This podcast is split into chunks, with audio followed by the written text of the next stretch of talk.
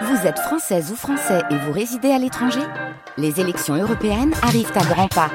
Rendez-vous le dimanche 9 juin pour élire les représentants français au Parlement européen. Ou le samedi 8 juin si vous résidez sur le continent américain ou dans les Caraïbes. Bon vote Le 7-9-30 sur France Inter. Il est 9h09, Sonia De Villers, votre invitée, vit sur un piton rocheux au cœur des Cévennes. Voilà, et il nous rend visite, il est face à moi en habit monastique et en coiffe noire, crucifix autour du cou. Bonjour frère Jean. Bonjour, bonjour. Soyez le bienvenu à France Inter. Vous publiez la prière du cœur avant de pénétrer ensemble dans cette pratique de la prière qui est si profonde, à la fois si spirituelle et si physique. C'est un engagement de tout le corps. C'est ce que vous racontez dans ce petit livre que vous publiez chez Actes Sud et qui s'appelle La prière du cœur. Je voudrais que vous décriviez aux auditeurs de France Inter l'endroit où vous vivez, le ski de Saint-Foy. Alors le ski de Sainte-Foy, déjà il y a des vestiges avant les Gaulois, puisque les Gabales habitaient en, Cévennes avant les Gaulois. Donc on a des cupules déjà dans des lieux, un lieu tellurique très fort. Au XIe siècle, c'était une tour à signaux. Au XVIe siècle, c'est devenu un prieuré bénédictin dépendant de Saint-Victor de, Marseille. Et après la Révolution, c'est devenu une ferme fortifiée. Mm. Et nous, on a, récupéré le, monastère en, en 1996. Donc, après une trentaine d'années, enfin un peu moins de 30 ans. Et on est là euh, depuis, depuis de nombreuses années. On a restauré le, monastère, mais comme une œuvre d'art. C'est-à-dire qu'on a essayé de, que chaque, chaque pas ouvre un espace et un émerveillement, si vous voulez. C'est ça. contemplation. un monastère de pierre sèche, un lieu de pierre sèche où vous jardinez, euh, où vous vous occupez d'un potager. Et, et c'est un acte très important. C'est-à-dire que dans votre apprentissage, hein, euh, frère Jean, euh, dans ce chemin, dans ce long mmh. chemin que vous avez euh, parcouru vers la foi orthodoxe et euh, cette vie consacrée à la foi mmh. orthodoxe, il y a l'idée que les gestes du quotidien et que le rapport à la nature, c'est une offrande au divin. Exactement. Alors quand vous parlez de murs en pierre sèche, il n'y a pas de ciment. C'est-à-dire qu'il faut que la pierre de dessus aime la pierre de dessous, de droite et de gauche. C'est-à-dire que chaque pierre doit s'emboîter énormément parce que sinon le mur s'écroule. Le mm. mur s'écroule. Et pour le potager, c'est pareil. Pour moi, la nature est un livre écrit par Dieu. Et il nous apprend beaucoup de choses sur la spiritualité. Et même des fois, le, la nature nous dira des choses qu'un ancien ne nous dira pas. Et quand, par exemple, quand je suis au potager, par exemple, comment je fais pour prier? Eh bien, si vous voulez, on est trinitaire, corps, âme, esprit. On est corps, âme, esprit. Et on peut dire que, que, le corps, c'est la graine. Si je plante des radis, le corps, c'est la graine. Et vous savez très bien qu'on ne plante pas des, des, radis s'il fait trop chaud, s'il fait trop froid, etc. Donc, et on le plante à la lune descendante pour qu'il y ait bien un tube, beau tubercule. Si je le plante à la lune montante, j'aurai des belles feuilles, mais pas de tubercule. Donc, il y a, y a une loi spirituelle. On ne peut commander l'univers qu'en obéissant à ces lois. Ensuite, donc, il y a la graine en tant que création, le corps. Ensuite, il y a l'âme, donc moi. Moi, j'ai, comme tout à l'heure vous l'aviez dit, j'ai 76 ans. Donc, la elle est basse. La terre, elle est basse. Et je dois faire attention. Je dois faire attention à moi. Et ensuite, il y a la prière. C'est chaque fois que je plante une graine de radis, je fais la prière du cœur, Seigneur de Kyrie eleison. C'est-à-dire, je fais une métanie. Je fais une prosternation. Et du coup, chaque acte même de planter un radis, c'est corps, âme, esprit, c'est-à-dire la création, le créateur, et moi qui sert d'intermédiaire entre le créateur et la création.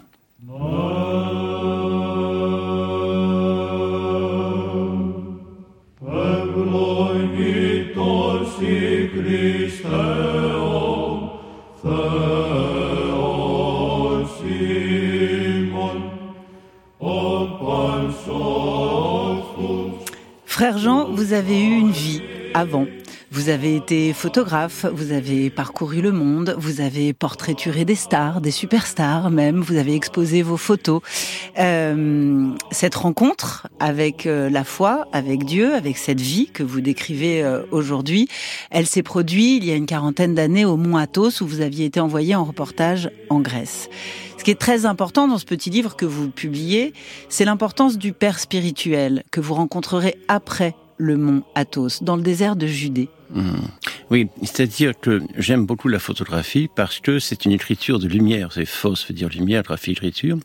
Et elle me permet de dire ce que les mots ne peuvent pas dire. Vous continuez à photographier ah, Énormément, énormément, énormément.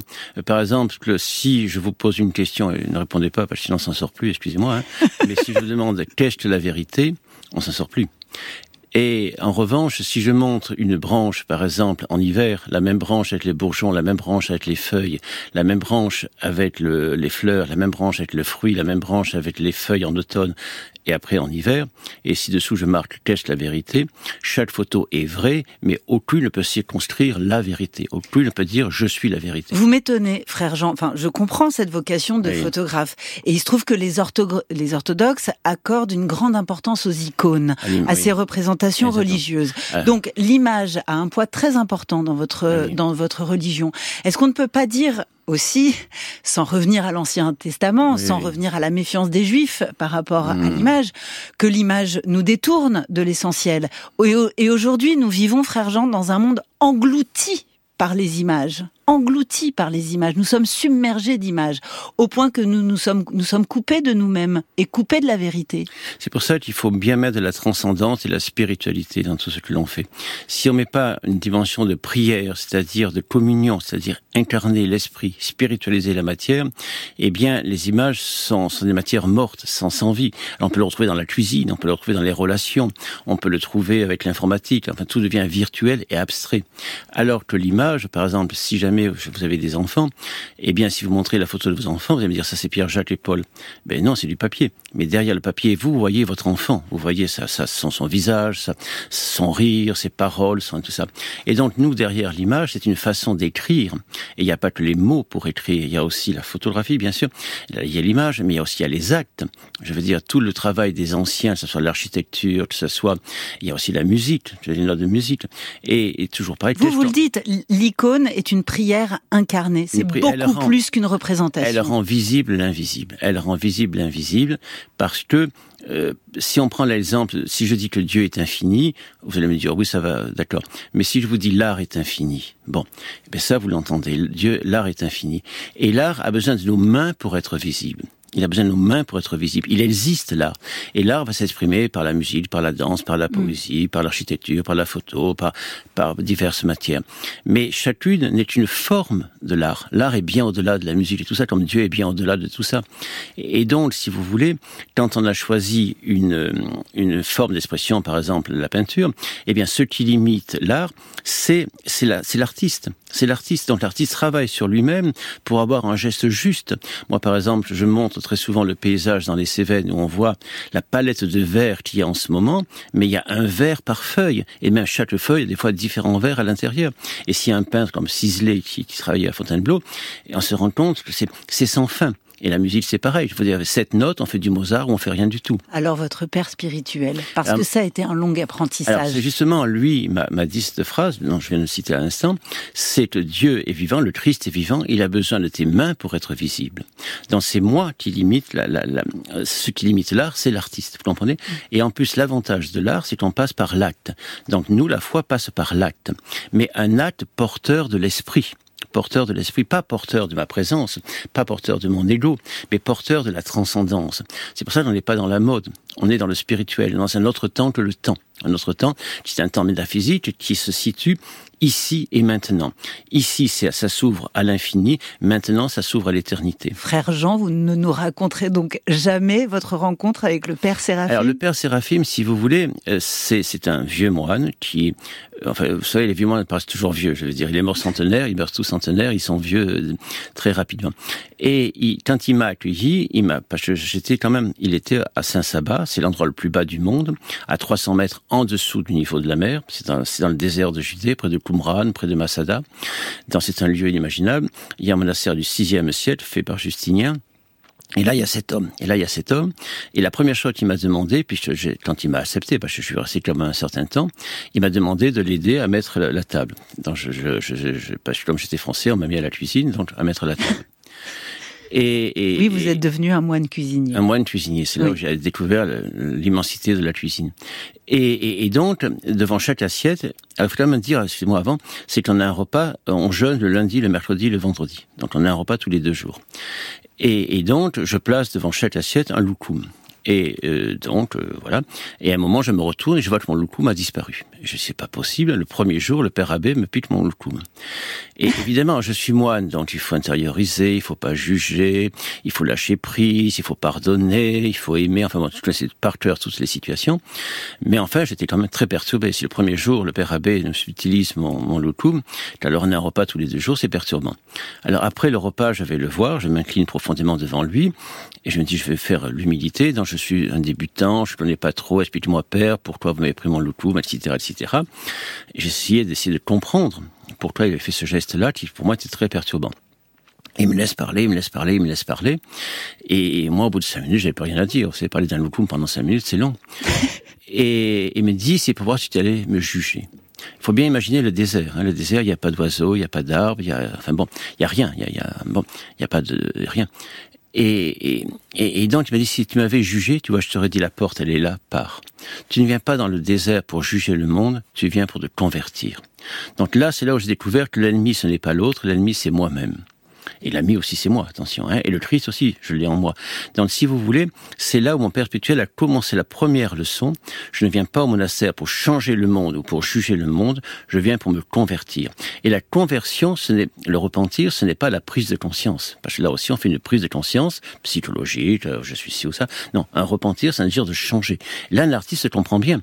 Moi, je me rappelle d'un musicien que je connaissais bien qui manquait, c'était un chinois, qui manquait d'émotion, puis l'émotion était vraie, et il devait apprendre à mettre de l'émotion dans sa musique.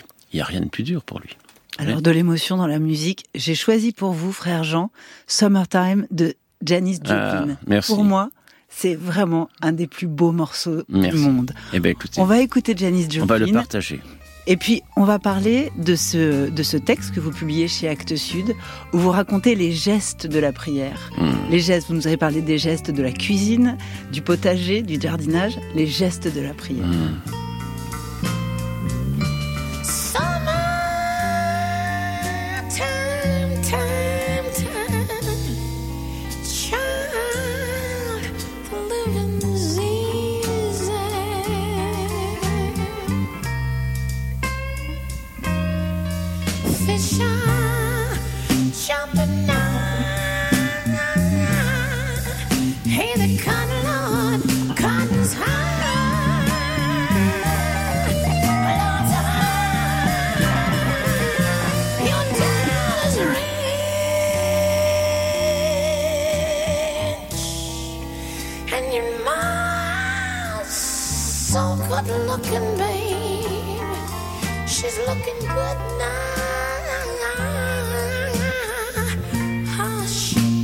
baby, baby, baby, baby.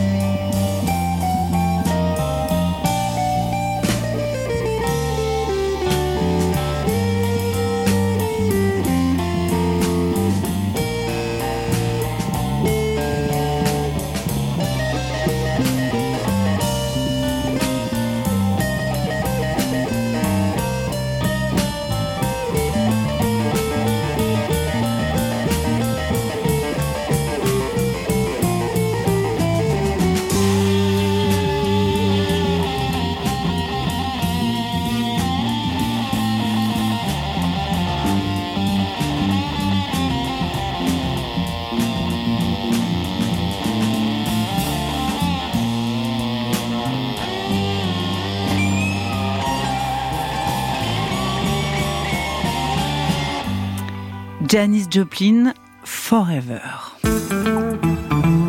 France Inter, le 7-9-30, l'interview de Sonia De Villers. Voici mille ans que la même planche de cyprès, deux fois par jour, appelle à la prière ceux que l'on a pu nommer les hommes fous de Dieu. Fous de Dieu parce que depuis mille ans, ils ont choisi de se succéder au pied de ce pic le plus souvent enneigé, le mont Athos. Ils ont élu pour royaume les rives de la plus inhospitalière des presqu'îles, tout à l'extrémité orientale de la Grèce. Interdite depuis les origines au regard de toute femme, ces termitières de la foi, ce sont les monastères du mont Athos. C'est le royaume de Dieu, mais c'est aussi le royaume du silence. Un silence que seul vient rompre la planche de cyprès, l'après-midi vers 4 heures, puis à 1 heure du matin, pour l'office qui se prolonge bien après l'aube. Mon invité, frère Jean, moine et prêtre orthodoxe, face à moi, avec son immense barbe blanche, mmh. euh, qui a découvert la foi au Mont Athos. Là, vous venez d'entendre un extrait du premier reportage français, c'était les cinq colonnes à la une, ah l'époque de l'ORTF au début des années 60, et c'était la première fois qu'une caméra ah était acceptée euh, au Mont Athos. Vous consacrez un livre à la prière, frère Jean, euh, qui est un engagement total du corps. C'est-à-dire que on a une euh, de la prière, c'est-à-dire de, de ce moine entièrement prosterné. Et ce que vous expliquez, c'est que beaucoup euh, d'observants ignorent que chaque geste de la prière a une signification historique et symbolique. Exactement. Il y a énormément de gestes. En tant que prêtre, si vous voulez, il n'y a pas un mot sans un geste, il n'y a pas un geste sans mot. Le prêtre, c'est vraiment des moudras, comme en Inde, si vous voulez, quand on fait des, gestes, voyez, quand on ouvre les mains, etc. Quand deux frères se saluent, ils posent la main sur le cœur et ils s'inclinent légèrement. Parce que Dieu ne regarde pas nos actes, parce que nos actes ne nous sanctifient pas. Dieu sonde nos cœurs et nos reins nos cœurs et nos reins. Et c'est pour ça. Ensuite, quand on fait un signe de croix, c'est que l'esprit, donc la main part du front et va sur le nombril, et va à droite et à gauche, que l'esprit descende dans le cœur de la force à la miséricorde. Un signe de croix qui est très important dans votre religion euh, et qui se fait avec trois doigts pour symboliser la Sainte Trinité. La Trinité et les deux doigts repliés pour symboliser les deux natures du Christ, pleinement homme et pleinement Dieu. Hmm. Moi, si vous voulez, je suis, euh, je suis homme, mais je dois, par grâce, devenir fils de Dieu. La relation qui nous relie à Dieu est un amour filial. Ça, c'est très important à comprendre. C'est pour ça qu'on parle du cœur. C'est pas, c'est pas la force, c'est pas l'intelligence, c'est pas la volonté, c'est notre foi. Et, et c'est très important que Dieu est proportionnel à notre réceptivité. Si j'ai un cœur grand, Dieu est grand. Si j'ai un cœur petit, il sera petit. Si j'ai un cœur perturbé, il sera perturbé. et alors, cette pratique quotidienne de, de, de la prière, hein, dans laquelle vous vous êtes euh, engagé, c'est ce qu'on aimerait comprendre, consacrer une vie à la prière, parce que, comment dire, euh, dehors, à l'extérieur de, l'ermitage, euh, les hommes ont froid, les hommes ont faim, la souffrance est partout, et qu'au fond, euh, s'occuper des hommes en dehors de l'ermitage, ce serait aussi servir Dieu. Mais on le fait beaucoup. On accueille, euh, on accueille beaucoup. D'abord, il faut savoir quand on dit quotidienne, c'est vraiment quotidienne. Ce n'est pas qu'à l'église. C'est dans chaque acte quotidien. Saluer un frère, prendre un verre d'eau, euh, manger un radis. Moi, je veux dire l'émerveillement quand on prend, quand un enfant prend une fraise, par exemple, qu'il la met dans sa bouche, une fraise des bois, ou quand il découvre un champignon ou n'importe quoi, il y a une louange systématiquement. Et liturgie veut dire action de grâce. Donc, on rend grâce. Donc, tout devient prière. C'est pas la prière uniquement récitée. C'est une hmm. prière de tout, de tout l'être. Et nous, on a accueilli beaucoup de monde, on a accueilli beaucoup de monde qui, souffre. Alors très souvent, je, n'ai pas de mots. Par exemple, là, il y a une maman qui a perdu son fils de 34 ans qui, est mort d'un accident de, ski. Euh, D'autres, il y a des Arméniens, des, Ukrainiens qui viennent, qui vivent des choses dramatiques. Par exemple, il y a une dame qui est professeure d'université, qui est venue me voir il n'y a pas très longtemps, qui me demande si je pouvais lui donner un crayon. Alors bien sûr, je lui offre un crayon, il n'y a pas de problème. Et la semaine d'après, elle vient me voir, elle me demande, euh, un, une gomme. Je dis, mais pourquoi avez besoin d'un crayon, d'une gomme Elle me répond, que je ne reçois plus mon salaire d'Ukraine, et maintenant je fais des dessins. Il me fallait un crayon, mais j'avais oublié la gomme parce que je dois effacer. Et on se rend compte de la pauvreté de ces gens-là, le dénuement. Ils sont professeurs d'université, ils se retrouvent en train de, voyez. Et, et c'est vrai que c'est pas les mots qui vont les soulager, c'est ce rapport qu'on a d'écoute et de leur permettre d'avoir une nouvelle façon d'exprimer leur foi parce que euh, quand on est professeur, on, est formaté, on peut dire, à enseigner. Et, là, et, donc là, nous, on revient au geste simple. Là, on a été très japonais là-dessus. Au geste simple. Moi, je veux dire, quand on ramasse des cerises, parce que nous, les cerises, c'est à la tonne. Il y a tellement de cerisiers au monastère. Et bien, quand les gens les ramassent, mais chaque fois, c'est une action de grâce. Et quand je montre une photo d'une cerise, c'est une beauté, une sensualité. Et, la cerise, c'est la taille de la bouche d'un enfant. Donc, je veux dire, quand un enfant mange ce fruit, c'est aussi une action de grâce. Vous voyez, dans tout, on essaye de, de, euh, Par exemple, je fais beaucoup de photos de fleurs, par exemple, même de pissenlit, ou, ou de pâquerettes, ou de marguerite. Nous, on met une différence entre la pâquerette, la marguerite et le lys. Mais si vous prenez une photo d'une marguerite, c'est un véritable chef-d'œuvre. Mmh. Vous comprenez? Donc, la prière quotidienne, c'est que chaque acte devient louange liturgique. C'est une prière dans laquelle on s'engage toute sa vie. Et vous avez aussi tout un chapitre, frère Jean, sur la mort. La mort mm. qui ne serait pas la fin de la vie, mais simplement la fin de l'existence. Une forme de libération. Euh, une forme de libération pour être enfin face à face à l'essentiel. Ça, c'est la nature qui me l'a appris. Vous savez, euh, un jour, j'étais dans, dans, dans, le jardin et je vois un petit pommier en train de naître. C'était en, en, printemps. Et je lève les yeux pour grâce. Et quand je lève les yeux, je vois une pomme accrochée au pommier, toute ratatinée, toute flétrie et tout ça. Et je me suis dit, mais attendez, il y a une mort qui tue, celle qui reste accrochée à sa maman par son tubercule, et il y a la mort qui donne la vie, parce que la pomme est comme un être humain, il y a la peau, il y a la chair, il y a l'os ou le pépin, et dans le pépin, il y a le germe. Donc il faut que le pépin meure pour que le germe naisse. Donc il y a une mort qui tue une mort qui donne la vie. Donc pour nous, la mort n'est pas la fin de la vie, la mort est la fin de l'existence. Le contraire de la mort, ce n'est pas la vie, le contraire de la mort, c'est la naissance. Et l'homme, entre la naissance et la mort, c'est-à-dire pendant son existence, il peut accoucher de sa vie, qui est l'immortalité. C'est pour ça, tout à l'heure, je parlais du je suis. J'ai un corps, je suis mon corps. J'ai le chemin, je suis le chemin. J'ai la vérité, je suis ma vérité. Merci. tout le passage de l'avoir à l'être, de l'image à la ressemblance. D'avoir partagé ce morceau de vie et ce morceau d'expérience avec nous. Je vous remercie beaucoup parce que vous avez été très à l'écoute, très sympathique. Parce que je sors du monastère et vous savez qu'on est sensible à tout parce que tout, tout me semble nouveau et étranger. Et je vous remercie beaucoup, beaucoup. Et je remercie Actes Sud aussi parce que vraiment il y a une très bonne équipe. Avec plaisir. Merci Sonia.